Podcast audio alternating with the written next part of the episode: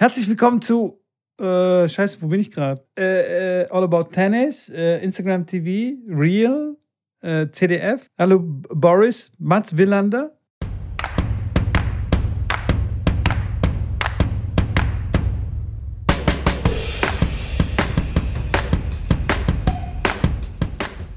Hallo und herzlich willkommen zu einer neuen Ausgabe von Tennisplausch. Heute wieder mal mit meinem Co-Host, ja, ich habe gelernt, Mitko. Und die allererste Frage und vor allem die wichtigste zuerst: Wie geht es dir? Ich würde gerne sagen, mir geht es super. Also, nee, pass mal auf, ich sag's anders. mir geht es super, mental, ne? Aber Okay. körperlich, körperlich bin ich richtig smoked. Wie sagt man auf Deutsch? Ich bin kaputt. Am- ich bin komplett am Piep. Piep. Genau. Am allerwertesten. Am allerwertesten. Aber warum, werde ich dir gleich erzählen. Und da dazu habe ich noch eine Zuhörerfrage, Okay. die so ein bisschen darauf aufbaut. Ne? Oder ja, das ist so ein bisschen, das hat was damit zu tun, sagen wir es mal so. Aber Okay. die zweitwichtigste Frage, wie geht es dir? Mitko. Du, mir geht's wirklich gut. Ich äh, habe auch äh, den ein oder anderen Kilometer am Wochenende gefahren. Ich glaube, du ja auch, wie ich gesehen habe. Ja, ja, ja. Vielleicht haben es der ja. eine oder andere schon mitbekommen. Ähm, aber ansonsten gut. Ich war gerade äh, draußen auf dem Vorplatz vor dem Rhein-Energiestadion und habe so eine, eine neue Sportart ausprobiert. Ganz geil. So, kennst du die? Die- Das ist so ein bisschen kleiner ein Schläger, so ein Schaumstoffball, kann mit Kreide so einen Platz auf dem Boden malen und das, ich glaube, es heißt äh, äh, Touch-Tennis oder so. Das habe ich gespielt. Nee, ke- Und kenn ich zwar- noch nicht. Und zwar richtig lange auch. Also ich muss sagen, wir waren, also ich habe schon Sonnenbrand bekommen. Das war schon. Ich habe ich hab kurzerhand meine zwei Trainerstunden, die ich hatte. Zweimal anderthalb Stunden habe ich äh, auf, die, äh, auf den Vorplatz vom Stadion gelegt und gesagt: Jungs, heute wird Touchtennis gespielt. So, Okay. lustig war's. Lustig Okay. war's. Ja. Mega geil. Aber ähm, zurück Komm, zum, ja, genau. Zurück Ja, zu ja. meiner körperlichen Kaputtheit, weil das hat ja auch ein bisschen was mit dieser Sportart zu tun. Ja. Ähm, die kenne ich rein zufällig, diese Sportart. Ähm, also, um es ganz kurz zu machen. Wir waren dieses Wochenende auf einer Veranstaltung, werden wir später auch noch mal genauer darüber reden, aber wir hatten ja da so ein Match. Wir, hatten, wir haben so ein Showmatch gemacht. Es war relativ spontan, würde ich sagen. Mhm. Wir haben uns gebettelt im Touchtennis. Ja, wie gesagt, der Begriff Showmatch finde ich passt schon ganz gut, weil ich habe das jetzt nicht wirklich ernst genommen. Ja. Ja, ja, jetzt ist ja, ja, ja, jetzt Also, ist klar. da Nach lassen dem wir mal- Ergebnis würde ich das jetzt auch sagen. lassen wir mal die Kirche im Dorf. Ähm, aber ich muss mich da als äh, Verlierer geschlagen geben, das ist schon richtig. Ich habe äh, einen Satz gewonnen, den zweiten habe ich aber auch ganz klar mit 4-1, weißt du, da habe ich mal so ein bisschen an, angezogen. Der ging da mit 4-1 an mich. Ich glaube, den ersten habe ich 2-4 verloren oder 1-4, das weiß ich gar nicht mehr. 2-4, glaube ich, 2-4. Und im letzten äh, Satz, den hast du dann wieder mit 4 zu 2, glaube ich, äh, wieder für dich entschieden. Also, Genau. das waren, ja, es waren schöne, ja, knapp 40, 45 Minuten, die wir gespielt haben. Klar, mit einer kleinen Pause, weil dann der Herr Rummenigge äh, höchstpersönlich auf dem Platz lief. Ähm, nicht der Karl-Heinz, sondern der Bruder vom Karl-Heinz. Und ähm, der hat da indirekt auch mit was zu tun, mit dieser ganzen Anlage, mit diesem Verein 2.0 in Gütersloh, der dort äh, ein großes Opening hatte mit Tennis Point zusammen. Und dann haben wir ja, uns verausgabt. Ähm, war wirklich spaßig. Es war tatsächlich das, äh, das erste Mal, dass ich wirklich mal ein Match gespielt habe. Ich habe vorher mal äh, Touch-Tennis in die Hand genommen, aber nicht wirklich gespielt. Ähm, und das war wirklich das erste Mal. Ein bisschen einschlagen, ein bisschen trainieren und so gucken. Und war cool. Also am Anfang, klar, äh, ein bisschen reinfinden, ein bisschen lernen, wie fliegt der Ball. Beim Slice segelt er dann ganz gerne mal ein bisschen weiter.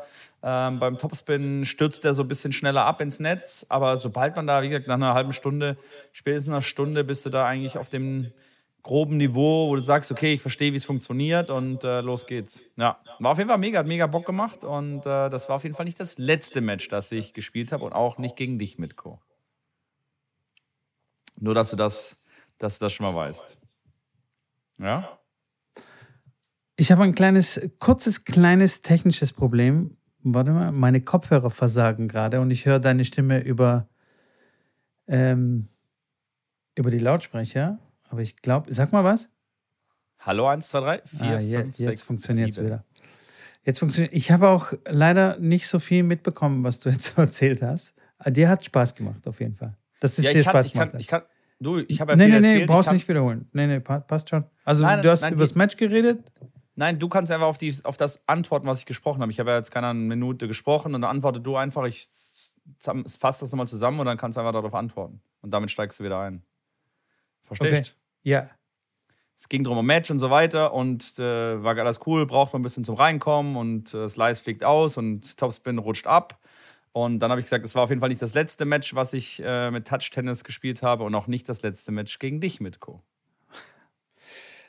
Sehr gut, Schrambini. Also, als allererstes freut es mich, ähm, dass es dir gefallen hat, dass du Spaß dran hattest. Und ich glaube, das, also, das hat man dir auch so angesehen ähm, während dem Spiel. Natürlich hat es ja nicht so viel Spaß gemacht, als du dann verloren hattest dann gegen mich, aber nichtsdestotrotz, wir haben ja auch danach nochmal ein Doppel gespielt, was dann auch richtig Laune gemacht hat.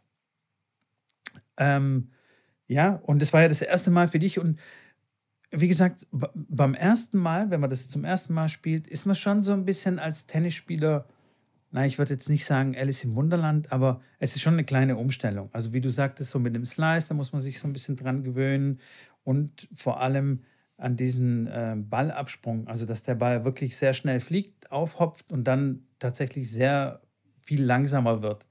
Dass man zum Beispiel dann auch Ja. so einen richtig voll geschmetterten Ball trotzdem noch bekommen kann, weil der wirklich sehr viel langsamer dann wird.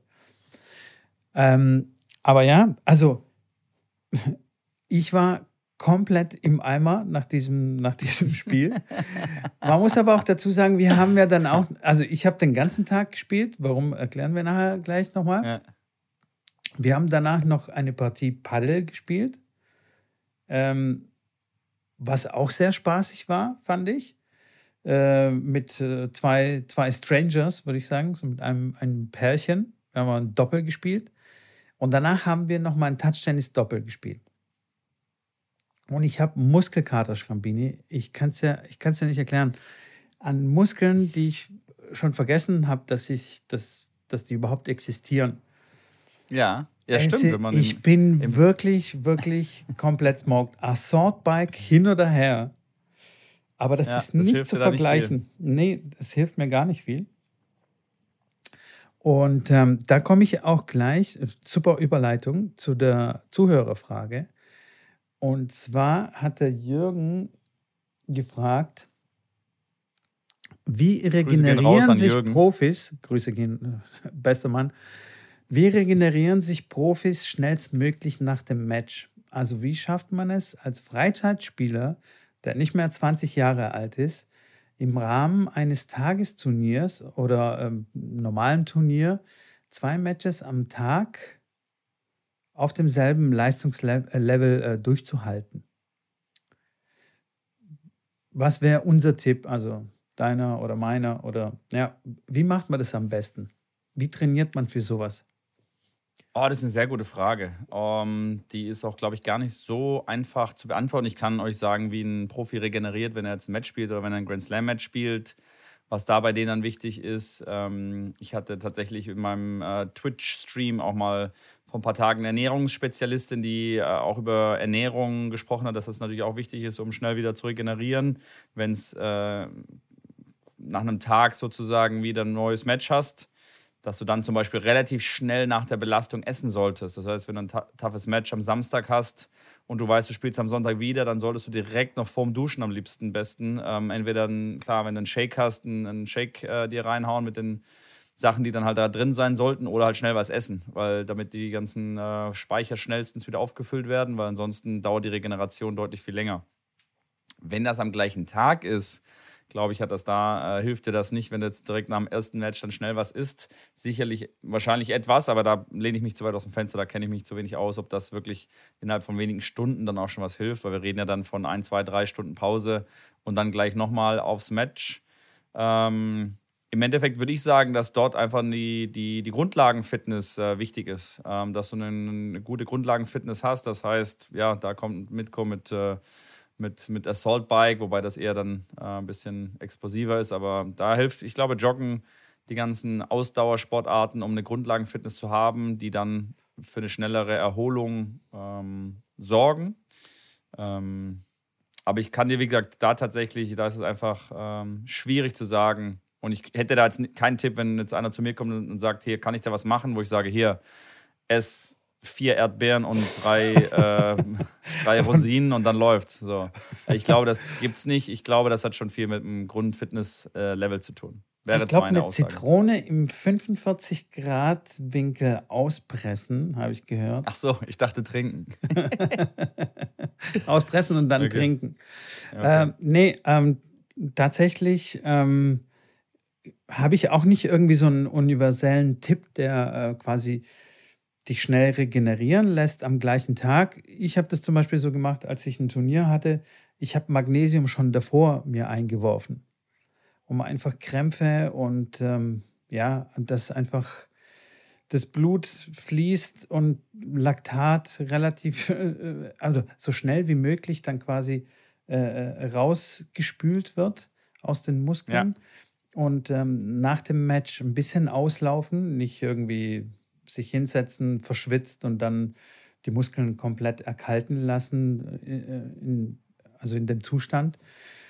Und ähm, ja, mehr, mehr kann man dann, glaube ich, nicht tun. Trinken, hm. essen. Äh, ja, du wolltest noch was sagen? Ich wollte gerade eben tatsächlich noch sagen, und hast du Trinken angesprochen. Ja, Trinken, die Frage ist, was und wann und wie. Ich hatte das schon mal angesprochen, dass das Trinken auch am Vorabend schon sehr wichtig ist. Vor allem, wenn am nächsten Tag dann ein Match ist, dass ihr am Vorabend ausreichend trinkt, ähm, weil Ermüdung ist auch häufig ein, ähm, ein, ein, ein Problem davon, dass die Leute einfach zu wenig trinken und die Zellen einfach nicht mit Wasser ausreichend versorgt sind und dann durch, dadurch äh, weniger gut arbeiten können. Das heißt, am Abend davor ruhig äh, ein bisschen mehr trinken nicht übertrieben mäßig, aber dann auch am Morgen und äh, auf, auf jeden Fall ausreichend ähm, genug trinken, weil da ähm, weiß der eine oder andere sicherlich bei sich selber, dass er manchmal einfach zu wenig trinkt. Und wenn man dann das erste Match anfängt, dann zu trinken, dann ist es meistens schon zu spät, weil die, die ähm, Zellen erstmal mit Wasser ein bisschen eingeschwemmt werden müssen und das dauert seine Zeit. Das geht leider nicht direkt im Match. Das ist wirklich ein, in meinen Augen auch noch ein wichtiger Punkt, den ich auch meinen Kiddies dann immer mitgebe, dass die ausreichend trinken, weil die vergessen es ja nochmal eher als die Erwachsenen. Ähm, und dann, wie du schon sagst, klar, auslaufen ist gut. Natürlich äh, kurz abduschen. Ähm, eine kalte Dusche auf jeden Fall, auch ja. direkt äh, zwischen, den, zwischen den Matches sicherlich hilft, um nochmal die ganze Muskulatur, ähm, ja, das kalte Duschen verengt ja die ganzen Gefäße und lässt das Blut, wie du schon sagst, dann auch nochmal deutlich schneller zirkulieren und versorgt dann die ganzen ähm, Bereiche mehr mit Sauerstoff und transportiert natürlich auch schneller die ganzen Stoffe ab, die vielleicht nicht gebraucht werden. Genau, ja. Das, äh, das ist auf jeden Fall, da, da stimme ich dir zu 100% zu. Allerdings zu der Grundlagenfitness muss ich dir ein bisschen Gegenwind äh, pfeifen.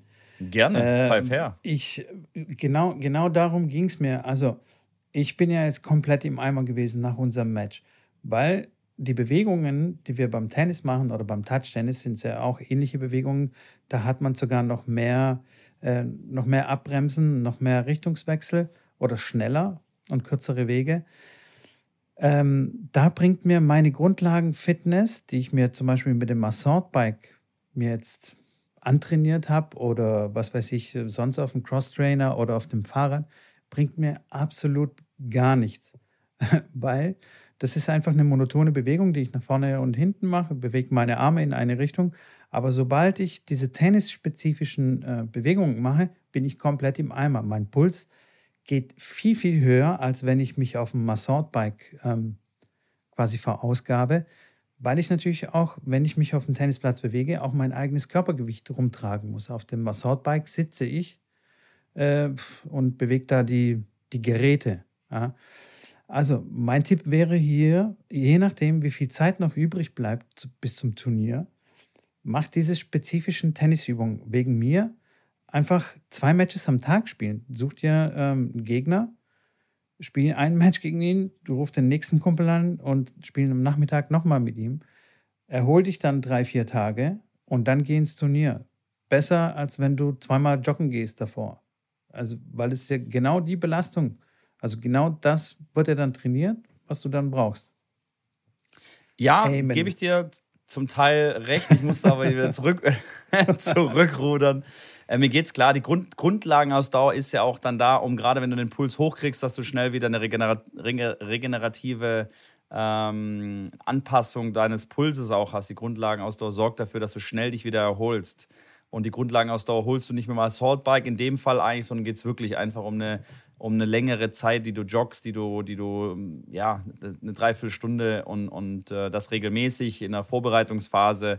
Das hilft, wie du schon richtig sagst, nicht, wenn du jetzt zweimal joggen gehst und sagst, ich mache jetzt meine Grundlagenausdauer besser. Ähm, aber also Grund, Grundlagenausdauer, da gebe ich dir vollkommen recht, aber das musst du ein Jahr lang trainieren. Jede, jede Woche, dreimal, ja. dreimal in der Woche joggen gehen, dann hast du deine, dann hast du deine Grundauslagen, äh, Grundausdauer.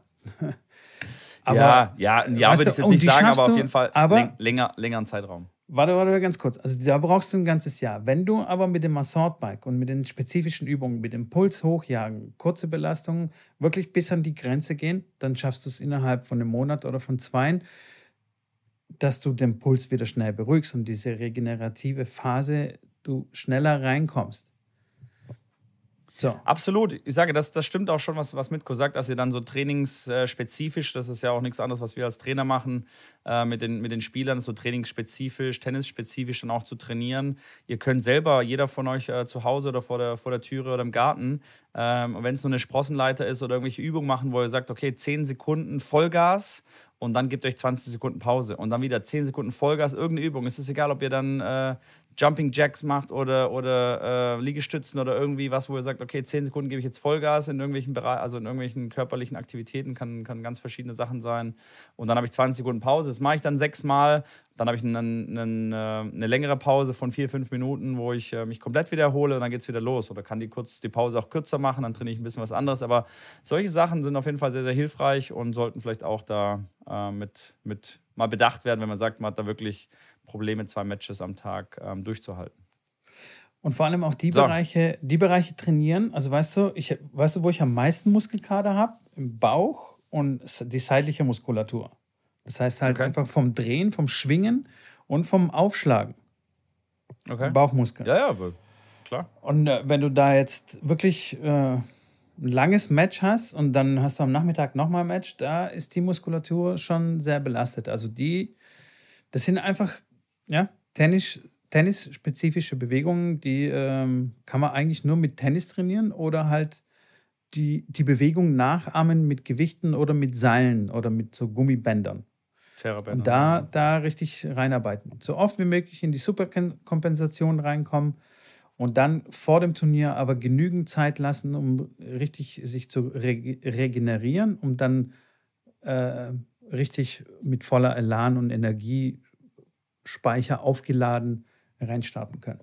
So. Das letzte, was, das letzte, was ich dazu noch sagen will, ist auf jeden Fall, was ich sagen kann, was sehr schlecht ist, wenn man zwei Matches spielt. Was ihr nicht tun solltet, ist, dass ihr euch zwischen dem ersten und zweiten Match ausgiebig dehnt. Und äh, ich glaube, das hat es kurz oh, ja. angesprochen, ein statisches Dehnen macht, weil man sagt, okay, Muskulatur äh, und so hilft, äh, dass man wirklich sich dann 30 Sekunden in eine Dehnposition gibt. Das auf jeden Fall vermeiden. Also, wie gesagt, so ein lockeres Auslaufen, dann ist eher so ein bisschen, klar, eher noch ein bisschen Massage, aber das ist auch im Zweifel nicht ganz optimal.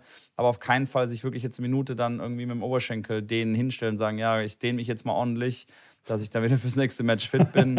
äh, das solltet ihr auf jeden Fall. Ich, wie gesagt, beim Dehnen gibt es ja auch viele Ansätze, aber dieses statische yeah. Dehnen vor der Belastung, da sind sich viele, viele einig, dass äh, das einfach den ganzen Muskelsehnenkomplex, die Muskelsehneneinheit auseinanderzieht und der Tonus des Muskels rausgenommen wird, der dann später deutlich viel mehr Schwierigkeiten hat, dann zu kontrahieren und zu arbeiten. Deswegen ist dieses aktive Dehnen, wo man nur kurz zwei, drei Sekunden in die Dehnung geht, um dann wieder äh, in, den, in den Spannung zu gehen, ist eigentlich der richtige, der richtige Ansatz vor der Belastung. So, damit haben wir das äh, Thema, glaube ich, ja. so weit ausgeleuchtet, wie es geht. Und dann wünschen genau. wir dem Jürgen fürs nächste LK-Turnier alles Gute und im Zweifel einfach zweimal schnell gewinnen. Einfach äh, so sieht's aus. zweimal kurze Sätze spielen und dann ist äh, auch gut. So sieht's aus. So, dann habe ich noch ein paar weitere Themen äh, mitgebracht. Und zwar US Open laufen gerade, habe ich gehört. So ja. durch Funk und Medien. Ähm, ja. Und da sind mir ein paar Spieler ähm, aufgefallen. Erstens ist Tsitsipas Tsitsipas, ich gehe mal auf die Toilette, äh, Stephanos. Pipi Pass ist äh, raus und zwar gegen Alcaraz. Der, also ich habe mir das angeguckt, ey, Wahnsinn, wie der Typ spielt. Also das war wirklich teilweise natürlich. Er hat auch zwischendurch ein bisschen Hänger gehabt und so, aber der war schon großartig, wirklich großartig. Und diesen Spieler muss ich zugeben, hatte ich überhaupt nicht auf den Schirm. Wir haben uns kurz gesprochen. Du hast gesagt, du kennst ihn schon und du hast schon vor zwei Jahren gesagt, hey, mega Typ. Hättest ja. du ihm das aber zugetraut, dass er jetzt so durchsticht? Oh, was heißt zugetraut? Ich habe ihn, wie gesagt, äh, bei den French Open 2019 gesehen. Ähm, also zwei Jahre her. Das, das Schöne ist, man, man, wenn man wirklich lange in dem Bereich arbeitet, man kann dann schon relativ schnell sehen, was wirklich sehr gefährlich ist und was bald irgendwo ganz woanders steht. Ähm, nicht umsonst habe ich dann quasi bei mir jetzt äh, irgendwie French Open Champions im Team, im, ins Team gescoutet, die dann die French Open jetzt gewonnen haben, zweimal hintereinander. Man hat da schon ein bisschen einen, einen Blick dafür, ein bisschen ein Auge dafür, wer wirklich sehr, sehr gefährlich werden kann.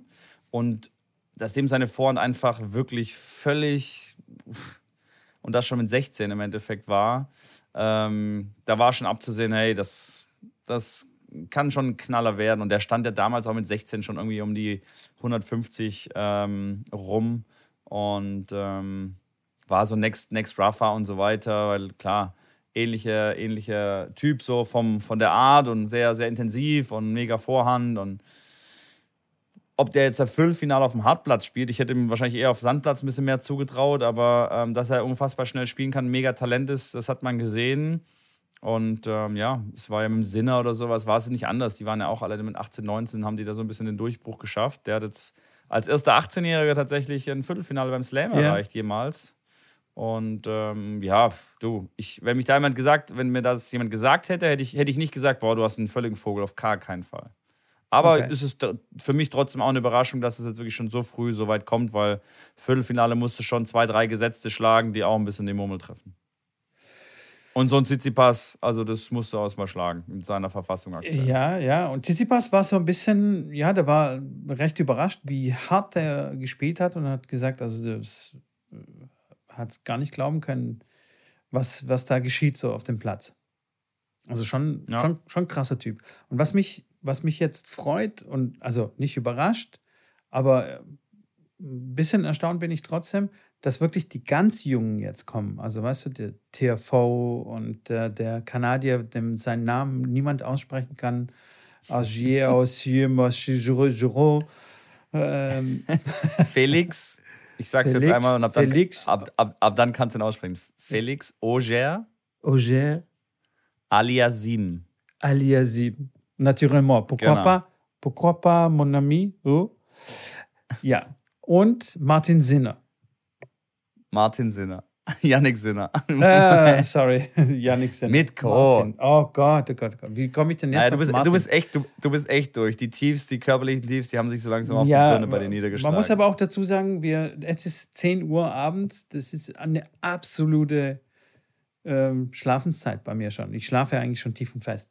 dein, naja, dein, also Martin genau. Sinner, ja. nein, Yannick Sinner, äh, auch sensationell. Das freut mich richtig und ähm, ich hoffe, dass dann nicht schon wieder so irgendwelche Stimmen dann aufkommen, ja, Nadal ist nicht dabei und was weiß ich. Ähm, aber ich, ich glaube, jetzt ist die Zeit wirklich da, dass, dass die Jungen und, und man darf auch den Zverev nicht, äh, nicht vergessen. Er marschiert da auch sehr, sehr souverän durch bis jetzt. Das stimmt, nee, absolut. Also es gibt echt jetzt ein paar, die da, die da rankommen. Ich meine, klar, Shapovalov hat verloren, jetzt auch gegen einen, äh, meinen guten Bekannten Lloyd Harris, der auch nicht ganz so alt ist, der jetzt auch im, im äh, weit gekommen ist und äh, auf den ist auch auf jeden Fall ein Auge zu werfen in der nächsten Zeit. Spielt unglaublich, serviert unglaublich. Und ich finde es cool, dass so neue, bisschen was Neues da passiert, neue äh, Leute da sind, äh, auf die man ein Auge werfen kann und nicht immer ja. dann, weiß ich nicht, ein, keine Ahnung, Rublev gegen Katschanov oder ein Rublev gegen Medvedev. Also ich gucke mir dann lieber jetzt irgendwie, weiß ich nicht, einen Lloyd Harris gegen einen Alcaraz an, wo ich sage, boah, geil, ich will mal sehen, wie, die, wie, wie das jetzt abgeht, weißt du? So. Ja, ja, total, total. Und weißt du, wer, wer so die Verlierer ähm, sind in meinen Augen? Also nicht Verlierer, weil sie schlecht sind, sondern einfach, weil die so auch ein bisschen Pech äh, hatten oder haben. Ja. Das sind so für mich diese, ja, auch, ja. Nee, die Generation Dimitrov. Grigor Dimitrov und äh, ja, für mich dann Team, okay, er hat schon Grand Slam gewonnen und so weiter, aber die, die waren in so, in, so einer, in so einer Zeit, wo wirklich Federer, Djokovic und Nadal zu dritt sehr stark dominiert haben. Von Anfang an, von, also ihre Karriere hat angefangen, die waren da, haben durchdominiert. Und jetzt sind, kommen die schon so langsam in so ein Alter, wo man dann denkt, uff, wird es noch was mit Dimitrov und mit Team und mit diesen ganzen, äh, auch, ähm, sag mir, der, der Franzose, der jetzt kürzlich geheiratet hat? Gail Monfils? Ja, genau, Gail Monfils. Die, klar waren die immer da, aber die konnten nie so richtig rausstechen. Weißt du, was ich meine? Das stimmt, und, ja. Und jetzt ist ihre Zeit schon so halber vorbei. Jetzt kommen die wirklich Jungen, die richtig dann äh, krass äh, durchstarten und die hatten ihre Zeit so, also die hatten keine Chance so. Weißt du, was ich meine? Ja, ich weiß, was du meinst. Sie hatten bei dem, bei dem Big Three waren sie nicht gut genug und jetzt, wo die so ein bisschen mal hier und da schwächen, genau. nicht mitspielen und vielleicht raus sind, da kommen jetzt die Jungen nach und genau. sind selber am struggeln. Ja, du, klar. Das finde ich das schon, das finde ich schon so ein bisschen hart. Also so vom Timing her, da kann man schon, ich weiß nicht, ob man vom Pech dann sprechen kann, aber ja, es ist so ein bisschen für die schade, aber so ist es nun mal. Ja, klar. Das ist der Lauf ich der Zeit. Das ist der Lauf der Zeit und ich finde es wirklich sehr erfrischend, dass jetzt da so junge Spieler nachkommen. Aber äh, jetzt mal äh, auch ganz kurz zu den Frauen. Die darf man natürlich nicht ver äh, vernachlässigen. Und zwar habe ich gesehen, dass die Barty, die Wimbledon-Siegerin, ähm, verloren hat gegen Shelby ja. Rogers. Und okay, Wer ist Shelby Rogers? Muss man, muss man die kennen? Ja, ist die Frage. Ist nur also, ich? Oder? Das ist die Frage. Also ich kenne sie natürlich, klar. Ähm, klar, du kennst sie. Es ist nicht so, dass ich sage, das ist ein Name, den, den man auf jeden Fall kennen muss. Ähm, aber ja. also. Ist, ist schon ein bisschen älter, die ist, glaube ich, Ende, Ende 20. Okay. Und ähm, hat jetzt, wie gesagt, die steht 40 in der Welt, also die kann sehr gut Tennis spielen, keine Frage, ist fast gesetzt bei den Grand Slams. Jetzt nicht eine, die man ähm, nicht auf dem, auf dem Schirm haben muss, aber hat jetzt dieses Jahr auch noch nicht wirklich Ergebnisse gemacht. Also, wobei in Melbourne war sie auch in der vierten Runde. Ähm, also da hat sie auch nicht so verkehrt gespielt. Und ähm, ja. Was soll ich sagen? Okay, aber, ja, ja aber das überrascht mich immer wieder, dass das so oft passiert, dass. Mh, mm, bei den Frauen die, die, die Siegerin vom äh, Grand Slam davor, also, ne, dass die sehr ja. oft dann beim nächsten Grand Slam relativ früh rausfliegt. So ein bisschen Mies, äh, äh, Mies und äh, sein Doppelpartner, die äh, auch French Kravitz auch ähm, gewonnen hatten. Ich glaube, French Open haben sie relativ überraschend gewonnen. Und dann bei den US Open gleich in der ersten Runde. Tschüss sind sie rausgeflogen. Ja. Und das, das, sowas wundert mich dann ein bisschen.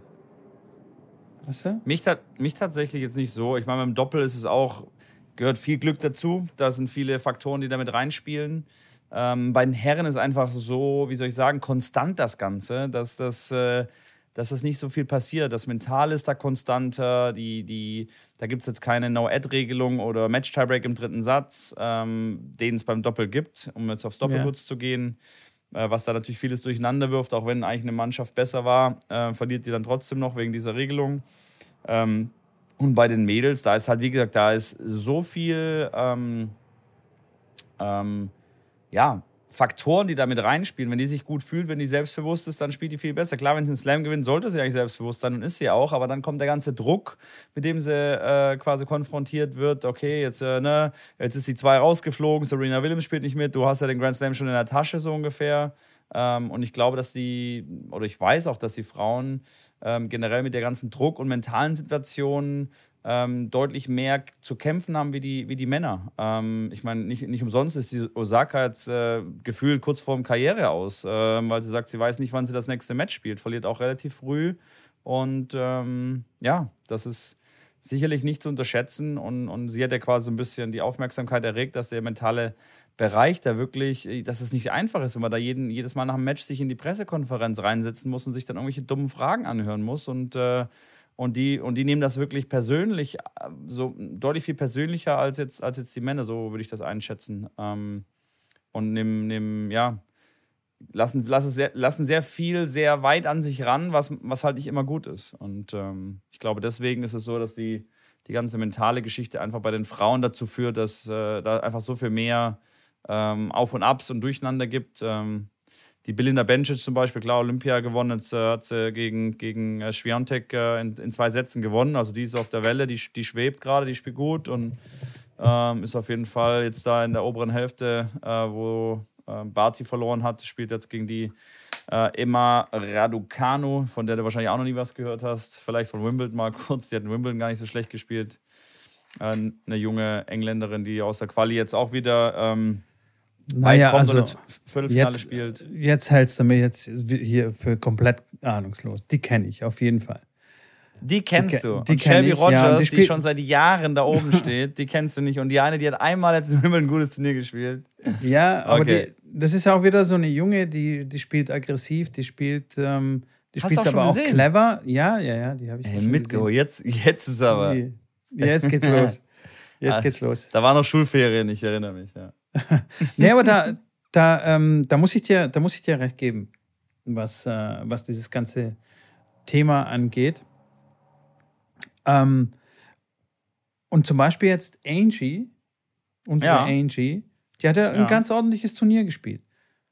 Das war, ja, das stimmt, ja. Sie hatte wirklich die letzten, keine Ahnung, ein Jahr oder was, also wirklich nicht sehr, ja, nicht sehr gut gespielt, nicht sehr gut abgeschnitten bei den Turnieren und plötzlich löst sich da irgendwie ein Knoten und plötzlich spielt die einen ganz ordentlichen Ball und gewinnt und ist wieder selbstbewusst. Und das, das ist echt, ich weiß nicht, das ist wirklich, das ist wirklich verrückt. Und sie ist ja nicht so, dass sie jetzt nicht schon ein paar Grand Slams äh, gewonnen hätte, weißt du? Das stimmt. Es ist, ähm, ja, ist erstaunlich. Aber da wir schon dieses mentale Ding angesprochen haben, Naomi Osaka ist ein sehr berühmtes Beispiel. Ich finde auch, Naomi Osaka, also bei ihr sieht man das auch so, so ein bisschen an, dass dass sie, keine Ahnung, so ein bisschen gestruggelt hat, auch mental. Und es hat sich auch so ein bisschen auf die körperliche Fitness vielleicht auch äh, äh, ausgewirkt, weil sie sieht ja auch ein bisschen, also sie hat, glaube ich, schon ein bisschen zugenommen, ein bisschen kräftiger ist sie geworden auf jeden Fall. Mhm. Ähm, das, ist schon, das ist schon ein wichtiger Aspekt. Und jetzt, um den Bogen zu schlagen wieder zu Tsitsipas, er wurde ja jetzt ausgebuht, ne? Durch seine, äh, wegen seiner ausgedehnten Toilettenpause. Das hat er schon ein paar Mal gemacht. Ob das jetzt okay ist oder nicht okay, das sei mal jetzt dahingestellt. Aber ähm, jetzt spürt er halt schon echt enormen Gegenwind und wird ausgebuht und so weiter. Und der Typ ist, weiß nicht, 22, 23 oder wie alt ist er? Hätte ich jetzt auch gesagt, ja. Also 25, glaube ich. Äh, 25 ist viel. Ich glaube 23. Ist er, ist er, noch nicht. Ja, ja, ich kann auch. Ja, ja 23 genau. würde ich auch sagen. Also auf jeden Fall ein sehr junger Typ. Und ja. wenn, du, wenn du in das Stadion reinläufst und irgendwie jeder boot und also, ja, ruft gegen dich und schreit irgendwas rein, das kann schon auch an ein bisschen nagen, so psychisch. Das stimmt. Ähm, das, das finde ich, find ich schon echt tough. Natürlich ist er selbst schuld, so gewissen, bis zu einem gewissen Grad. Ja. Aber äh, es ist, es, das finde ich schon tough. Und dieses Ding, was die aushalten müssen, ist schon, ist schon krass. Ist wobei wirklich, ich da auch sage, ja, wobei ich da auch, auch sagen Djokovic. kann, dass, dass da genau, dass die Leute aber nicht da oben wären, wenn sie das nicht könnten. Also wenn sie da wirklich mental mit sowas nicht, nicht umgehen können, dann, ähm, ja, dann wären sie da oben nicht. Ich erinnere mich, bei einem Challenger-Turnier hat Tsitsipas tatsächlich gespielt. Ähm, Tsitsipas hat gespielt, äh, ich weiß es heute noch, in, ähm, in Rom, Challenger 2018, war ich 18 oder 17, war ich mit Yannick und er hat gespielt gegen, ich weiß nicht, gegen wen er gespielt hat. Und ähm, da waren ein paar junge Männer, die waren Ende 20, die darauf gewettet haben. Also es war relativ sicher, dass sie auf dieses Match äh, Geld gewettet haben und wahrscheinlich ein bisschen mehr Geld als nur 10 Euro. Und die sind dann an den Platz gegangen und an den Zaun gestanden und haben jeden Punkt vom Gegner so wirklich krass gefeiert, dass die Mutter vom Tsitsipas, die da auch saß, ähm, quasi durchgedreht ist so ein bisschen mit denen und gesagt, sie soll jetzt endlich mal sich zusammenreißen, weil klar, dann irgendwie ein Returnfehler vom Tsitsipas und die machen dann die riesen Jubelschreie und schreien da rum. Das war jetzt nicht mega übertrieben, aber es war too much auf jeden Fall. Und das ging dann so weit, bis der Supervisor kam ähm, und der die dann gesagt hat, sie sollen sich ein bisschen mehr zusammenreißen. Aber Tsitsipas hat sich da in dem Match auch nichts anmerken lassen. Also er hat das wahrgenommen, aber der hat dann nicht, äh, nicht rausgeguckt und gesagt, von wegen hier, seid jetzt mal ruhig, was soll der Scheiß? Weil er hat sich nicht, nicht damit beschäftigt. Und deswegen ist er einer, der dann wirklich auch da hochkommt. Ähm, wenn er jetzt genau gleich Tennis spielt und da mental daran zerbrochen wäre und dann drei Schläger zerhackt hätte, gut, dann würde er jetzt wahrscheinlich immer noch auf der Challenger Tour spielen. Und ähm, nur deswegen sind die da oben, weil diese Aktionen, solche, solche Vorkommnisse, gibt es auf den Challenger und auf den ITF-Turnieren überall. Also da gibt es auch die Coaches, die dann draußen am Zaun sitzen. Ich habe das ja selber alles mitbekommen. Ähm, dann sitzt der Coach da draußen und äh, klatscht wirklich bei jedem Fehler, aber so halt relativ äh, offensiv. Und wenn du als Spieler, das, das geht ja irgendwann auf den Sack. Also das geht, das nervt dich ja wirklich. Und ich kann dir sagen, wenn du das bei einem Frauenmatch machst, da gebe ich dir einen Brief und Siegel drauf, dass du definitiv als Coach am Zaun draußen Matches gewinnen kannst. Weil du die andere ja, Spielerin stimmt, ja. so durchdrehen lassen kannst, dass die, dass die ähm, nach jedem Mal, wenn sie einen Fehler macht und du klatschst, denkt sie sich, ey, ich laufe vielleicht da raus und hau ihm eine rein. Das denkt der Mann auch, aber der, ich weiß nicht warum, aber der kriegt das dann einfach so ein bisschen, bisschen äh, oder häufig, wie gesagt, ist, der kann das jetzt nicht alles immer so sagen, dass es nur so und so ist, aber ich habe das bei, bei Frauen auf, der, auf, den, auf den Turnieren schon sehr, sehr häufig gesehen, dass sie sich von sowas rausbringen haben lassen, deutlich viel häufiger als bei den Jungs, ja. Ja, das stimmt da muss ich dir recht geben, er wäre nicht so weit nach oben gekommen, wenn er, wenn er das nicht aushält. Aber ja, ich finde, ich, also ein kleiner Unterschied ist es, wenn, ähm, wenn drei Leute am Zaun oder vier Leute am Zaun irgendwie rumhängen und gegen dich klatschen oder wenn dann so ein ganzes Stadion äh, dich ausbuht, ist nochmal eine, Stu eine Stufe härter, finde ich. Aber äh, klar, also er wird wahrscheinlich schon damit zurechtkommen und er hat auch bis jetzt noch kein Statement abgegeben. Ähm, von daher wird er wird es irgendwie mit sich ausgemacht haben oder irgendwie eine Strategie mit, seinen, mit seinem Stab, mit seinem Team irgendwie ausgemacht haben, dass er vielleicht nichts dazu sagt, nichts dazu sagt oder was auch immer. Er wird wahrscheinlich schon damit zurechtkommen, aber nichtsdestotrotz, sowas bleibt auch irgendwann unterbewusst, also es bleibt nicht komplett ohne Folgen. Aber wie dem auch sei, ich muss dir komplett äh, recht geben, ähm, auf, den, auf den Challenges und Future-Turnieren. Und äh, ich war bei den Orange Bowls, äh, nee, Eddie Hur in, in, in, in Florida. Was da abgeht, Leute, also das kann sich keiner vorstellen. Da wird wirklich mit den dreckigsten Tricks gearbeitet von außen. Familie, Freunde, Trainer, also, da, da, also wirklich unterstes Niveau, was, was da abgeht teilweise. Vor allem auf auf den Nebenplätzen, wo keiner sehen kann, da geht's rund. Da geht's richtig rund. Da ja, wird ja, gefightet mit allen ja. Tricks. Kurz, um die Leute mit, um die, um die Zuhörer mitzunehmen, Eddie Hur ist eines der, der größten und bekanntesten äh, Jugendturniere, wo die noch deutlich jungen, sage ich mal, U14, glaube ich, U13, U12, so in, den, in dem Bereich spielen.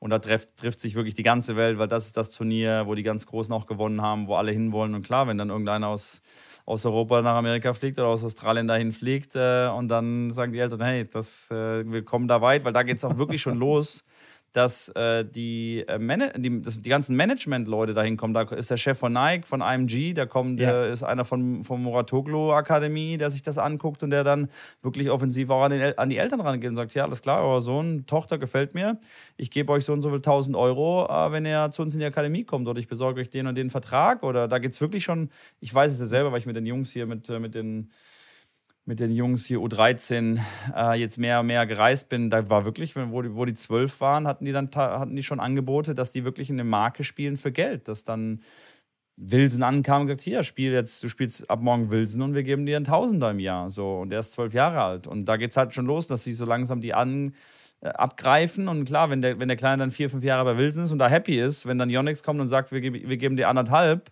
dann sagt er, ja, boah, da, muss, da muss man halt wirklich schon, keine Ahnung, dreieinhalb bieten, dass er sagt, okay, das Geld, ich nehme das Geld. Aber wenn er happy ist und sagt, hey, ich muss eigentlich nicht wechseln, äh, dann wechselt er dann, dann ist es schwieriger, den zurückzukriegen. Und da geht es wirklich schon relativ früh geht es da wirklich schon zur Sache. Und so ist es dann auch auf den Turnieren. Wenn ihr mal auf so einem TE Tennis Europe Turnier seid, also da ist es da im kleinen Maßstab, aber da, ja, da hat man schon die eine oder andere nette Situation auf jeden Fall, ja. Ja, und das äh, Turnier hat tatsächlich auf dem Gelände von, von der IMG Academy bei Boletiere hat es stattgefunden mit ungefähr, ja. ich weiß nicht, 50 Plätze oder was das sind. Und das ist quasi ähm, das Turnier vor dem Orange Bowl. Orange Bowl ist ja. quasi das größte, das wichtigste Jugendturnier, äh, was es so gibt, natürlich neben den Grand Slam-Turnieren. Äh, ähm, ist es das wichtigste und größte. Und da kommen, also da, reisen, da reist die komplette Welt äh, nach, nach Florida quasi für diese zwei Turniere. Und ähm, ja, ist wirklich kurios, was da passiert. Der Ausnahmezustand auf der Anlage. Und äh, da, da, laufen auch ja, Scouts, Trainer, äh, whatever. Da geht es richtig rund. Spannend ja. zu sehen, auf jeden Fall. Und ja, also. Sorry, ganz ja? kurz Thema Jugendturniere. Gibt es auch ein ganz bekanntes noch Turnier, was aktuell gerade jetzt stattfindet, in der Woche. Äh, Le Petits Ass heißt das. Die kleinen, die kleinen Asse. Äh, ist in Frankreich. Ähm, hat damals auch äh, Rafa gegen, Mo, also Nadal gegen Monfils mal im Finale gespielt. Das ist so hier in Europa ähm, eins der, der, der größten ist von der Tennis Europe. Ähm, Organisation quasi, wo die Besten in den Jahrgängen sozusagen da sich treffen. Und das läuft aktuell gerade, wo auch die zwei Jungs, mit denen ich unterwegs war, die auch aktuell dort vor Ort sind. Das nur Aber als kleine Randnotiz. Jetzt, wenn wir so über diese psychischen Aspekte reden und äh, wie früh das eigentlich anfängt, ähm, dieses Spiel, ähm, ja, die Jungs sind irgendwie noch 10, 11, 12, 13, 14 und die Mädels. Und da geht schon so, so früh los mit Druck und von außen und dreckige Tricks und so.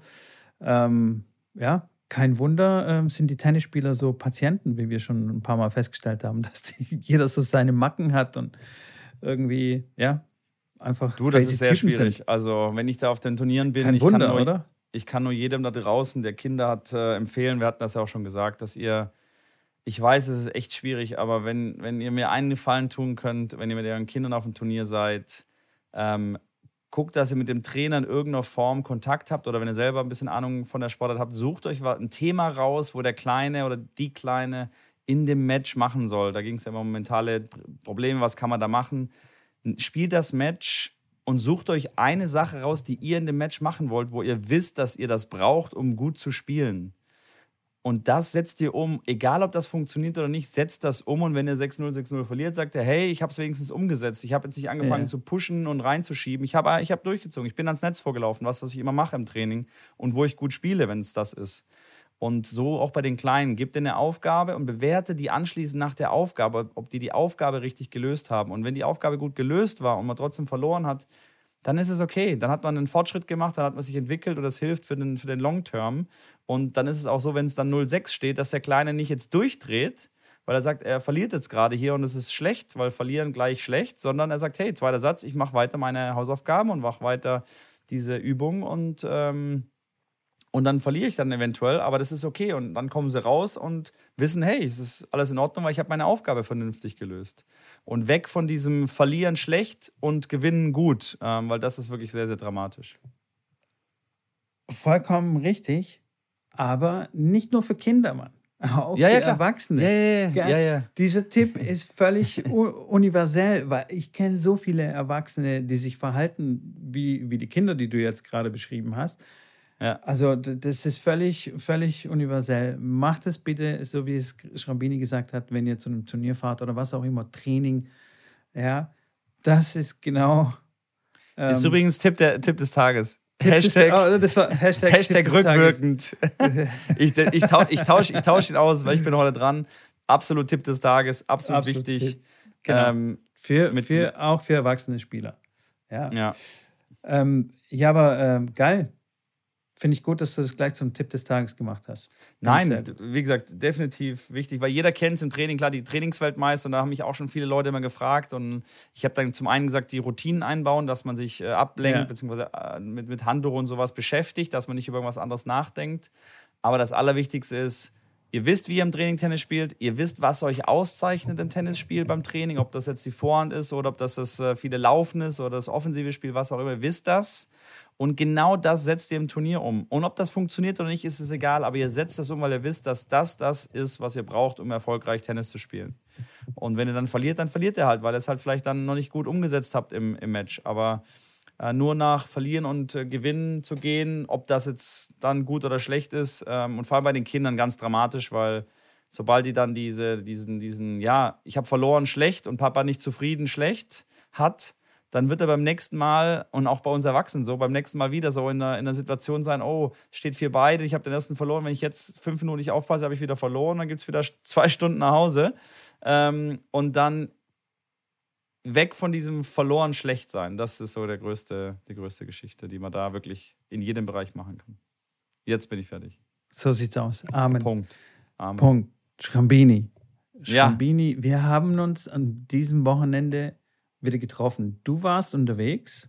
Tatsächlich, in ja. In einer Inkognito-Stadt, die wir nicht nennen werden, aber die war weit weg äh, von der Stadt, wo wir uns getroffen haben. Und zwar haben wir uns in Gütersloh getroffen, weil nämlich ähm, dort ein Richtfest stattfand. Äh, und zwar hat Tennis Point zusammen mit dem Verein und zusammen mit äh, Trendsport Rummenige äh, den Verein und mit vielen anderen auch noch, werden wir auch gleich sagen, mit wem noch, ähm, den Verein 2.0, oder? Es hieß, glaube ich, Verein 2.0 oder Verein der Zukunft. Haben Sie ja, Verein, ja, Verein der Zukunft. Verein der, der heißt Zukunft. Gütersloher Tennisverein im Endeffekt. Im Endeffekt heißt er so, aber äh, es ist ein Verein der Zukunft sozusagen, weil ja. die haben alles reingeknallt, was man so reinknallen kann in einen Tennisverein. Ja, das stimmt. Ich war, stimmt. Äh, ich war eingeladen im, ähm, im Rahmen von Powwow, also äh, mit Touch-Tennis und Powwow, dass wir da äh, ein bisschen Touch-Tennis zeigen.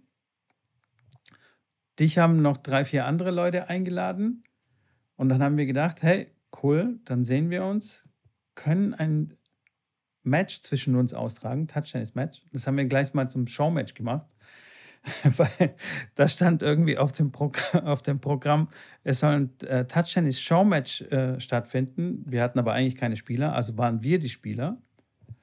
Ähm, und es, ich fand es sehr interessant, sehr spannend. Es viele Bekannte getroffen, viele neue Gesichter auch getroffen, viele neue Sachen gesehen. Es waren so Sachen wie äh, Wingfield dabei, äh, wie, wie heißt diese, diese Tasche, die die Bälle rausschießt? Slingerbag? Slingerba Slingerbag, ja. Slingerbag. Ähm, es waren irgendwie innovative LED ähm, Flut, Flutlichtanlagen. Flutlichtanlagen, die wirklich äh, irgendwie crazy aussahen. Dann äh, Paddle. Paddle, Paddlecords, ein Multifunktionscord, auf dem man Basketball, Volleyball, Badminton, Touch-Tennis, Fußball, äh, Hockey spielen kann. Vergesse ich noch irgendwas? Auf jeden Fall Bas acht Sportarten. Hast du Basketball schon gesagt? Ja, es sind echt viele. Basketball also im Endeffekt alles, ja. Also ja. richtig crazy, crazy Platz. Und auf diesem Platz haben wir zwei dann gespielt. Und ich habe da äh, quasi Power vorgestellt und mit Touch-Tennis. Wen haben wir noch getroffen? Bidi Badu, die ganze Bidi Badu-Mannschaft war da. Äh, du, da waren, ich meine, Dustin Brown hat bei unserem Showmatch tatsächlich zugeschaut. Der war kurz ja, da. Genau. mein alter Weggefährte. ähm, dann Patrick Kühn und da waren schon klar ein paar Leute da, die äh, Daniel Brands und, und Thomas Behren, die haben dann ein Showmatch auf dem Tennisplatz gespielt. Die haben auch eine sehr innovative Halle. Also wirklich sehr interessantes Konzept, ähm, wo ich auch schon seit Jahren äh, in, in meinen Vereinen und in, in, den in den Vereinen, wo ich bin, sage, macht sowas, macht einen Paddlecourt, macht so einen Multifunktionscourt. Äh, das ist das, wo die Leute sich wieder zusammentreffen, wo ein neuer Grund ist, da die, auf die Anlage zu kommen. Organisiert da äh, Turniere, weil dieses Tennis, ja, man muss es neu erfinden, irgendwie, irgendwo und äh, spannend wieder machen und die Leute da einfach dahin bringen. Und ich glaube, mit Paddle und mit Touch-Tennis bekommt man echt auch wieder Leute zum Sport, die das nur ein bisschen können oder vielleicht mal ausprobieren wollen, weil halt der, der Lerneffekt und der Spaßfaktor so schnell so hoch ist. Ähm, dass die dann auf jeden Fall das wieder machen wollen und dabei bleiben wollen. Und so, klar, äh, glaube ich, tut das im Tennissport ganz gut, wenn man solche, so eine Möglichkeit nutzt. Und, und das finde ich, äh, ja, deswegen hat es mich interessiert, deswegen war ich auch dort. Fand ich dort sehr, sehr gut umgesetzt und äh, bin gespannt, äh, wie lange es noch dauert, bis in den anderen Plätzen, äh, also bis in anderen Vereinen auch mal die Leute auf die Idee kommen, äh, mal vielleicht auch einen Tennisplatz wegzugeben, um da drei Pedalplätze oder zwei Pedalplätze und einen, einen Touch-Tennis oder einen Multifunktionscourt hinzumachen diese Aussage gibt es ja in vielen Vereinen, oh, wir haben zu wenig Plätze, wir können uns nicht einen abgeben, weil die Mitglieder und Vereinstraining im Sommer und so weiter. Sag ich, hey Leute, das ist genau die, der falsche Ansatz. Macht da drei Pedalplätze drauf oder zwei Pedalplätze an einem Multifunktionscourt. Da passen zwölf Leute drauf auf diese drei Plätze. Ähm, und, und, wenn, und wenn die Paddel spielen, können die das nur zu viert spielen. Das heißt, dann sind da wahrscheinlich zwölf Leute auf diesem einen Tennisplatz beschäftigt und haben ihren Spaß. Diese zwölf Leute würden sechs Plätze wegnehmen, wenn die Einzel spielen. Und jetzt erklär mir du nochmal bitte die, die, die Logik dahinter, dass, äh, dass ihr zu wenig Plätze habt. Und äh, ich kenne das aus, aus Holland, wo die da einen Platz weggenommen haben, äh, sich überreden haben lassen, das zu machen haben drei Pedalplätze hingebaut. Nach einem Jahr war die Nachfrage so groß, die wollten alle kein Tennis mehr spielen, die wollten alle Pedal spielen oder halt nur teils, teils. Dann haben die nochmal einen Platz weggenommen und nochmal drei Pedalplätze draufgebaut. Ähm, und, und sind super happy. Verein happy, der Pedalbetreiber, der das sich da quasi eingemietet, eingekauft hat, happy. Und äh, ja, sehr, sehr, sehr spannende Geschichte. Auf jeden Fall ein sehr spannender Ansatz und ich bin tatsächlich auch dran in meinem Verein äh, zumindest, dass wir vom Sandplatz äh, weggehen und einen Multifunktionscourt hinbauen oder zumindest ein, ein, ein, ein Hardcourt. Ähm, äh, oh Mann, es ist echt spät. ein ähm, Rebound Ace Court, der pflegeleichter ist als ein Sandplatz äh, Court und auf dem man ganzjährlich auch spielen kann. Das ist nämlich ja. auch noch so ein Punkt. Also das haben wir auch schon Absolut. oft angesprochen äh, dass das Wetter ja immer milder wird, aus, äh, egal aus welchen Gründen, aber es wird, es ist tatsächlich so. Und man kann im Oktober oder sogar im Dezember noch draußen spielen. Ja, Auf jeden Fall hat es richtig Bock gemacht. Das war das eine stimmt, war coole Veranstaltung und war ja. sehr viel los, auf jeden Fall. Ja. Ähm, ja, und zum Schluss war es dann doch anstrengend, aber nichtsdestotrotz, ich war ja, ich war ja wirklich dann komplett, komplett im Eimer, so gegen 17 Uhr. Aber da ja. haben wir nochmal entschieden, nachdem Dustin Brown auch nochmal ein äh, Paddle-Show-Match gemacht hat. Ähm, und leider aber keine Zeit mehr hatte, mit uns Touchtennis zu spielen. Ich habe ihn gefragt und er musste irgendwie gleich weiter zum, zum nächsten Turnier. Also er musste wirklich schnell runter von der Anlage und abreisen. Sonst hätte er vielleicht noch ein paar Bälle äh, mit uns gespielt. Er hatte auch schon mal gespielt, hat er gesagt. Ähm, mit Nick Kyrgios, hast du gesagt? Ja, genau. In, in, in, Australien? in, Australien? Auf Hartplatz gespielt, genau. Und da, das hätte ich ähm, gern gesehen. So zwei Touchy-Typen, die Touchtennis spielen. Die nicht so schlecht aufschlagen. Die nicht so schlecht aufschlagen, das muss Wahnsinn sein. Naja, wie du mal ja. sagen, er hatte keine Zeit mehr. Aber wir haben noch ein Paddle-Match da noch gespielt, die völlig kaputt. Und dann nochmal ein Touchtennis-Doppel. War richtig nice. War richtig nice. Und auf jeden Fall war es auch richtig nice, dass wir uns mal wieder getroffen haben. Ja, das auch. Das stimmt. Das war das zweite Date. Hey, Mittwoch, ja, das zweite Date. Wann, wann, wann, äh, Wann machen wir das wann, dritte? ja, wie, also so langsam finde ich da. Die Regel, also, ja, nach, nach zwei, beim zweiten Date, da ist doch schon eigentlich mehr drin als nur sehen. Also. ja, du hast mir auch ein Eis gekauft, das war super. Ja, das stimmt, das Danke stimmt. Fürs da Eis ich, auf jeden Fall. Da kann ich mit, mit einer Eistüte vorbei, genau. Ja, cool, wie gesagt, es bleibt spannend und bleibt äh, zu beobachten, wie sich das entwickelt. Auf jeden Fall äh, für alle Sportjugend, Warte und Vorsitzende da draußen, äh, leitet das mal an in eurem Verein und ihr werdet sehen, ihr liegt da nicht falsch, wenn ihr sowas macht. So sieht's aus. Und wenn wir schon so intim miteinander sind, habe ich auch gleich meine fünf Fragen an dich. Ja, hau raus. Und die, die werden diesmal, die, die werden dich diesmal herausfordern. Pass auf. Okay, okay, okay. Die, die habe ich mir abgeschrieben Ohr. aus dem Fragenkatalog. Aber die werden hart. Also, bist du bereit? Möchtest du das absolute ja. Gedächtnis haben? Boah. Ich sag doch, das wird hart. Ich sag doch, das wird hart. Ah, ich würde, glaube ich, boah, ich würde, glaube ich, Nein sagen. Kannst du auch kurz erläutern, warum? Ich würde Nein sagen, boah, weil ich glaube, boah, schwierig.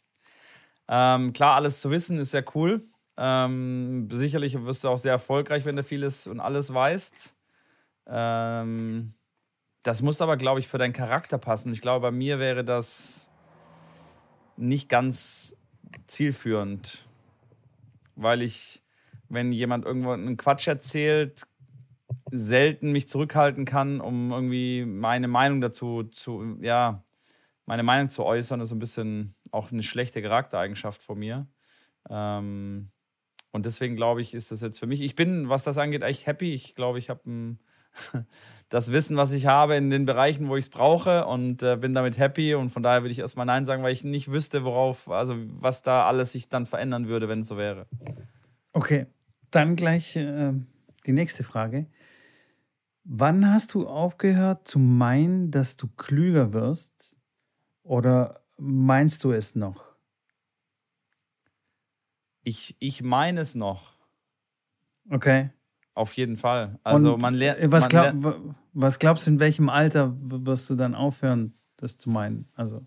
Uiuiui, das ist schwierig. Ähm, also ich bin einer von der Sorte, der sagt, man, man lernt nie aus. Äh, man sollte auch als Tennistrainer auch immer offen für Neues sein, was Neues dazulernen. Äh, ich lese gerne, also ich lese ungern, aber ich lese gerne Sachen, wo, ich, wo mich interessieren, äh, wo ich sage, hey, das finde ich interessant. Ich habe jetzt, wie gesagt, so ein Buch über, über Gehirnforschung ähm, gelesen und äh, wie eventuell, weiß ich nicht, dann in 50, 100 Jahren es mal sein kann. Klar, weil das Hirn so komplex ist, dass dass das auch wirklich deutlich viel länger leben kann als alles andere, dass der Körper im Endeffekt mit Robotern sozusagen, ist klar, die Arme und Beine, das kannst, kriegst du alles mit Robotern hin und kannst auch schon steuern lassen mit äh, Elektroden vom Gehirn, dass das Gehirn einfach aus dem, aus dem Körper genommen wird und auf einen Roboter drauf gemacht wird und das bist dann du. Du hast die gleichen Gefühle, dass du kannst alles weitermachen und sowas wirklich realistisch ist. Und äh, das finde ich sehr, sehr spannend. Von daher glaube ich, lernt man nicht aus wie gesagt, später, später dann, wenn du wirklich alt wirst und, und anfängst, ähm, Sachen zu vergessen, dann glaube ich, wirst du auch irgendwann mal wirklich das Gefühl kriegen, okay, wirklich dazulernen tue ich nicht, weil es geht eher, nimmt eher halt nur noch ab.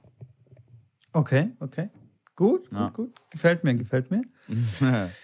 okay. Ähm, hältst du dich für einen guten Freund? Halte ich mich für einen guten Freund? das ist eine gute Frage. Ähm, äh, beziehungstechnisch jetzt oder mit einem Kumpel?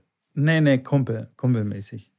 Ähm, halte ich mich für einen guten Freund? Ich würde schon sagen, dass ich sehr loyal, sehr loyal bin und ähm, ich würde sagen, dass ich ein spezieller Freund bin und äh, wäre oder ja auch bin, ähm, weil ich meinen Freund so im Endeffekt oder meine Freunde so behandle, wie ich auch selber behandelt werden möchte und, und auch manche Sachen nicht verstehen kann bei anderen Leuten, die ich niemals so machen werde. Und da wird es dann ein bisschen schwierig, wo ich sage, okay, das ist manchmal hier und da etwas äh, äh, kompliziert, weil ähm, ich dann manche Ansichten habe und dann einfach nicht verstehen kann, dass der andere auch nicht meine Ansichten hat und dann sauer auf den bin, wenn er, wenn er quasi das nicht so teilt, wie ich das teile. Ähm, aber wenn das so, wenn, wenn das harmoniert und, und ich habe ja den einen oder anderen Freund, wo das harmoniert, dann glaube ich, ist es eine sehr, sehr coole, loyale und, äh, und ehrliche Freundschaft. Sehr gut. Gibt es für dich Freundschaft ohne Affinität im Humor?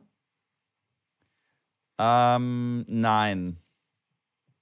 Okay. Ich glaube, egal ob Freundschaft, Beziehung, Ehe oder alles, was dazwischen ist, ähm, glaube ich, dass ein Humor ja, man muss lachen. Und das ist so mein, eigentlich mein Lebensmotto, dass ähm, egal, egal was ich mache und egal, ob das jetzt gut oder schlecht war, wenn es mich glücklich gemacht hat oder wenn ich dabei lachen, also Glücklichkeit verbinde ich viel mit Lachen und, und, und Humor, dann, dann war es gut, dann war es richtig. Auch wenn es vielleicht in dem Moment nicht ganz richtig war, aber ähm, das war immer schon mein, mein Credo. Und auch wenn ich Geld ausgebe, wenn ich weiß, ich kann da lachen und äh, es bereitet mir Spaß, dann kaufe ich mir auch einen Super Soaker und kaufe mir für 50 Euro so eine Wasserspritzpistole. Und wenn ich nur eine Stunde damit Spaß habe, dann sind die 50 Euro äh, äh, gut investiert. Und wenn es danach kaputt ist, dann sage ich, es war es wert.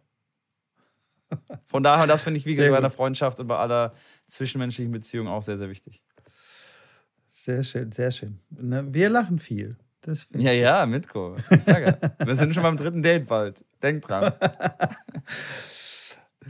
Jetzt mal noch ein bisschen eine ernstere Frage. Hm, ja. Wie stellst du dir Armut vor? Oh, wie stelle ich mir Armut vor? Ich habe das ja schon gesehen. Also ich würde sagen, ich habe es gesehen und ganz drastisch in Djibouti, in Zentralafrika, als ich da auf dem Turnier war. Ähm, das sind so Momente, wo man wirklich, und deswegen bin ich auch sehr, sehr dankbar für alles, was ich habe, ähm, wo man wirklich dann sieht und wirklich live erlebt und mitkriegt, ähm, wie vielen Leuten es auf der Welt wirklich schlecht geht. Und ähm, die dann wirklich, ja, wo du dann halt durchfährst und da gehen die halt einfach auf die Toilette vorm Haus oder neben dem Haus, weil die halt keine Toilette haben und ähm, stinkt es natürlich und ähm, die Tiere laufen da mitten auf der Straße irgendwo rum und die sudeln sich da halt irgendwo, die Kinder laufen da rum. Das ist schon, äh, finde ich, Armut. Ähm, das gibt es ja in Deutschland klar auch. Ähm, die leben natürlich auf der Straße. Ich finde es aber da in Zentralafrika, wo es dann auch heißt, wenn du ins Krankenhaus gehst oder irgendeine Verletzung hast, dann musst du vorher erstmal deine ganzen Operationswerkzeuge und alles erstmal selber kaufen. Also du, wenn du ins Krankenhaus gehst, dann wirst du nicht behandelt, sondern du musst erstmal deine ganzen Schmerzmittel, die, selbst die Operationsskalpelle und so weiter, du musst das alles erstmal einkaufen und mit dem Einkaufskorb gehst du dann quasi ins Krankenhaus, um dann vielleicht behandelt zu werden von einem Arzt. Ähm, ja, da ja, schluckt man schon und merkt dann, wie dankbar, man, wie dankbar man sein soll jeden Tag, dass man aufwacht und beide Beine hat und beide Arme hat und äh, gesund ist und alles andere ist dann erstmal nicht ganz so wichtig und dann kommt, dass man was essen kann und ein Dach über dem Kopf hat und es warm hat in dem Winter und, und danach kommt erstmal weit ganz viel, erstmal lange nichts. Hattest du auch das Gefühl, dass die Leute in Djibouti unglücklich waren? Oder wie, wie würdest du, wenn du so den Glücklichkeitspegel ja. messen würdest, zum Beispiel im Vergleich ja. zu Europa? Ich weiß, worauf du raus willst. Ich habe tatsächlich ähm, nicht direkt mit einem gesprochen. Ich war einmal in so einem Supermarkt, in so einem kleinen Viertel, wo ich gedacht habe, okay, das ist sehr, sehr arm hier. Da war es halt klar, wirklich ein kleiner Supermarkt, wo man halt das Nötigste bekommen hat. Ähm, und die sprechen haben natürlich auch kein Englisch gesprochen, aber das war trotzdem so, hat sie mich dann auch angelächelt, weil ich dann raus wollte aus der Tür, sie wollte rein und dann ist man sich fast so entgegengekommen. Ich kann es nicht be beurteilen, ob die jetzt wirklich glücklich sind. Ähm, ich glaube, die machen aus ihrem Leben das Beste und ähm, die kennen es nicht anders und versuchen auch da natürlich auf dem Niveau, wenn ich in der Situation wäre, bei denen würde ich auch versuchen zu lachen und Spaß und Humor zu haben. Ähm, ich kann dir nicht sagen, ob die glücklich sind oder nicht. Ähm, wenn die wüssten, wie wir leben, glaube ich, wären sie definitiv unglücklich. Aber ich glaube, die kennen das nicht wirklich und sind auch noch nie in ihrem Leben im Flugzeug gesessen. Von daher ähm, kann ich mir vorstellen, dass die auch ihre Art von Glücklichkeit da haben. Okay. Okay, jetzt gut. Wird's, jetzt, wird es aber hier aber ganz, ganz speziell. Jetzt wird's Le Lecco mio, ey. ja, wir ein bisschen Tiefgang heute. Hey? Ja, das war richtiger Tiefgang. Ein bisschen rumblödeln, ein bisschen Tiefgang. Ja. Aber jetzt wieder, jetzt wieder zurück, zurück zum Blödeln. Okay. Also ich bin, ich bin durch mit meinen Fragen. Ja. Und ähm, im Vorgespräch hast du erwähnt, dass du mein Classic Match hier roasten willst. Also du willst es komplett rausstreichen. Du, ja. du, du, willst meine Kategorie hier, meine Rubrik streichen. Ja, und zwar hat es folgenden Hintergrund. Ich habe nämlich 100 Leute gefragt. ja, Werner. Wie, ja. genau, 100 Zuhörer habe ich gefragt, wie viele Classic-Matches habt ihr euch angeschaut? Äh. Und dann war halt die, ähm, genau, die Anzahl nicht ganz so viel. Ich glaube tatsächlich, dass das, äh, ich finde es gut. Ich habe mir das eine oder andere angeschaut. Auch nicht jedes, muss ich sagen, was du mir da ähm, gesagt hast. Aber ich habe gedacht, wir müssen mal eine neue Kategorie äh, rausholen, weil wir wirklich auch schon einige Classic-Matches äh, da rausgesucht haben. Und ich habe mir was äh, Spannendes überlegt, und zwar, dass wir die Kategorie äh, Quotes nehmen, wo wir uns beide jedes Mal ein Quote raussuchen, wo wir sagen, hey, das äh, kommt von einem Ex, äh, hauptsächlich Tennisprofi, kann aber auch jemand anders sein, was man aufs Tennis dann ähm, anwenden kann. Und was, ja, was verschiedene Bereiche ziemlich trifft. Und da würde ich ganz gerne mit äh, einem Quote von äh, einem äh, Herrn Roger Federer anfangen. Und das finde ich einen sehr wichtigen äh, Aspekt im, im Training, ähm, weil ich das immer wieder habe bei Spielern und Spielerinnen, dass die häufig dann sagen, oh nee, das kann ich nicht. Und ähm, du versuchst was beizubringen und die sagen, oh nee, das, ich, ich, ich schaffe das nicht, ich kann das nicht. Und äh, der Roger hat gesagt, don't underestimate yourself, you are more capable than you think auf Deutsch, äh, unterschätzt dich niemals, du hast mehr, mehr Möglichkeiten, als du glaubst. Ähm, und das, glaube ich, trifft es ganz gut in dem Trainingsbereich und auch dann zu 100.000 Mal schon gesehen, dass die Spielerinnen sagen, nee, ich kann das nicht. Und schon nach 10, 15 Minuten klappt das echt erstaunlich gut. Und ähm, das würde vielleicht noch besser klappen, wenn man sagt, okay, also natürlich nicht sagen, ja, ich kann alles, da geht es ja wieder in die andere Richtung, aber auf jeden Fall wirklich an euch glauben, egal in welchem Bereich, das trifft nicht nur auch das Tennis, sondern auch natürlich euer Leben. Äh, unterschätzt euch nicht und macht euch nicht komplett äh, unter den, kehrt euch selber nicht da unter den, unter den Teppich, sondern äh, glaubt an eure Chance in jedem Bereich und dann werdet ihr schon manchmal erstaunt sein, dass ihr doch mehr äh, erreichen könnt, wie ihr glaubt. So, und hiermit ist die neue Kategorie gegründet: Quotes. Okay, ist abgesegnet. Okay. Darf stattfinden. Ist voll Du okay. kannst- ich finde auch kannst ja den mit- Quote gut. Irgendwann kannst Äh. du wieder absägen, aber jetzt geht's erstmal gibt's ein paar, ein paar Folgen auf die Ohren, gibt's Quotes. Ne, das ist gut, das ist gut, das ist gut. Eine letzte Ja. Sache wollte ich noch ansprechen. Wir haben ähm, diese Challenge ja jetzt äh, äh, vorbei. Ich werde, wie gesagt, äh, da weiter dran arbeiten, dass ich die wirklich mal 30 Tage lang durchhalte. Ähm, und sind uns noch nicht einig über die neue Challenge. Ähm, Nee, immer noch nicht, ja. Das Nee. wundert mich auch. Und das wäre auch meine nächste Frage gewesen. Was kam denn bei deiner äh, Umfrage oder bei deinem Ideensammeln auf deinem Instagram-Kanal raus? Ja, da kamen einige ähm, äh, äh, Vorschläge, wo ich jetzt aber auch, ja, nicht bei allen äh, wirklich äh, sehr begeistert war von, aber ähm, das eine oder andere ist mir schon, ähm, ist mir schon so, dass ich sage, das können wir machen. Ich würde sagen, wie gesagt, dass wir da jetzt auch die nächsten Tage einfach auf dem Kanal, vielleicht am Donnerstag, wenn ihr oder Mittwoch jetzt, äh, wenn ihr die äh, äh, Folge hört, dass wir das auf dem Podcast, dass wir zwei raussuchen und wir stimmen das ab und wir fangen dann quasi ab Freitag dann mit der neuen Challenge an. Was hältst du davon? Finde ich, find ich super. Aber jetzt la lass mal raus, was, was, was gibt's denn da Gutes? Oh Jemini, da war sowas wie, ähm, dass man äh, quasi 30 Tage nur Wasser trinken. Kein- okay. Kein, kein, kein anderer. ja, geil. Ich sehe gegen Diskomfort. 30, 30 Tage Tage, halt, nur Wasser trinken. Also, du hast da kein Bier, kein Cola, kein Fanta, genau. Ach 30 Tage. so. Ich dachte, nichts essen. Ja, bist du Oh wahnsinnig. je. Ja, deswegen. ja, ich komm mit. grad-. Also, bitte, ich bitte dich.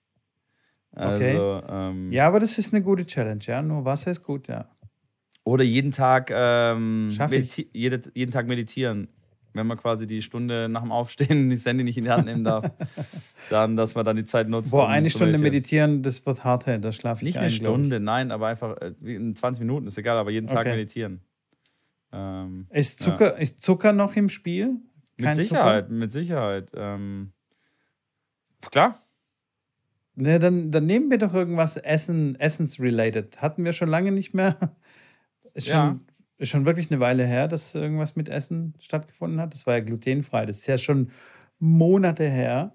Von daher stimmt. finde ich, können wir, können wir die Abstimmung machen. Entweder wir machen No Sugar 30 Tage oder wir machen nur Wasser. Okay, hört sich gut an. Oder? Ja, sounds like a plan. Dann wird das das war- abgestimmt und dann. Beides, beides wird hart. Beides wird echt Oh, absolut. Boah, echt, das wird echt hart. Also.